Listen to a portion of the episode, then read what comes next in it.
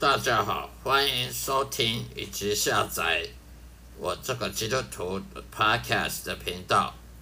这个 podcast 是讲有关基督徒所传讲的福音，中文圣经钦定本的经文的内容。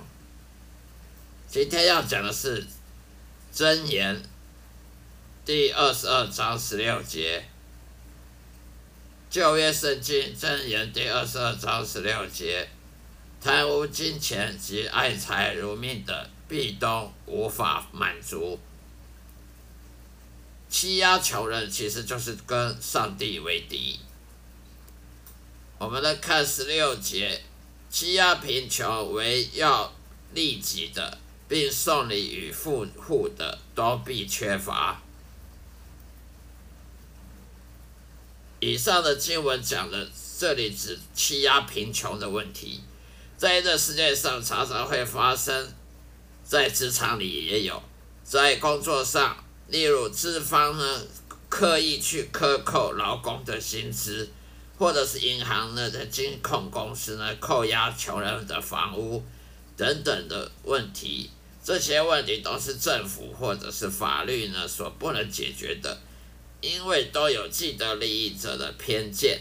例如，政府为了资方的税收和选票而站在资方那一边，法律也是一样，只有那些有钱人才有机会去负担律师团的费用。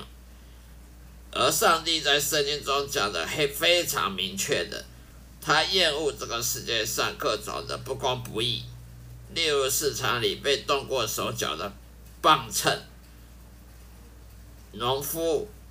种的蔬菜水果拿去市场卖，故意把磅秤动手脚，好让轻的东西变重的，好能够多赚一点钱等等，这些都是不公不义，这些都是贪贪恋。但是这世界上不公不义的事情层出不穷呢，并没有上帝出面阻挡啊。很多人都问，难怪无神论者这么多。是啊。上帝并不会阻挡人犯罪，例如去杀人啊、战争啊、独裁政权啊、迫害老百姓，或者是公司资资方克扣员工薪水等等等的事情。告诉你吧，如果上帝阻止人犯罪的话，那么每个人都是机器人了，罪的可恶及残忍就没有人知道了。如果凡事都只有好的后果，而没有坏的后果，那么人类只能说是上帝手中低等生物而已。例如单细胞生物一样这么单纯。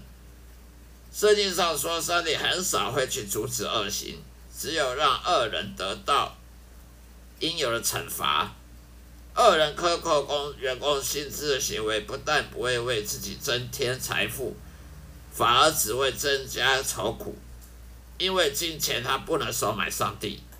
当恶人那些罪人遭受苦难的时候，金钱并不能救他免于罪，免于那些罪难、罪的那些那些后果、那些苦难。恶人死后落入地狱，那他所有的一切也不能跟着他而去。另外一方面，上帝为什么不愿意？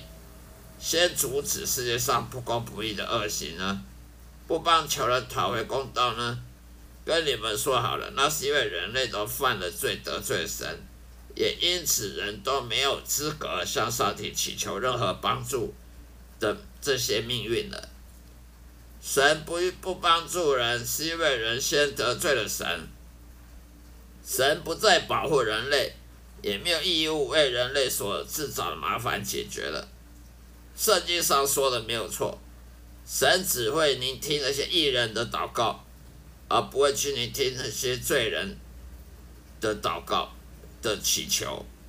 所以，人类自己不愿意去认这位上帝为国王，也不屑成为上帝国度的子民，因此只能留在黑暗的国度里，自己照顾自己，自己靠自己，忍受一生的苦难。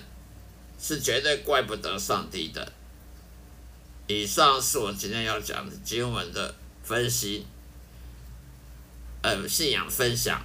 谢谢大家收听，再见。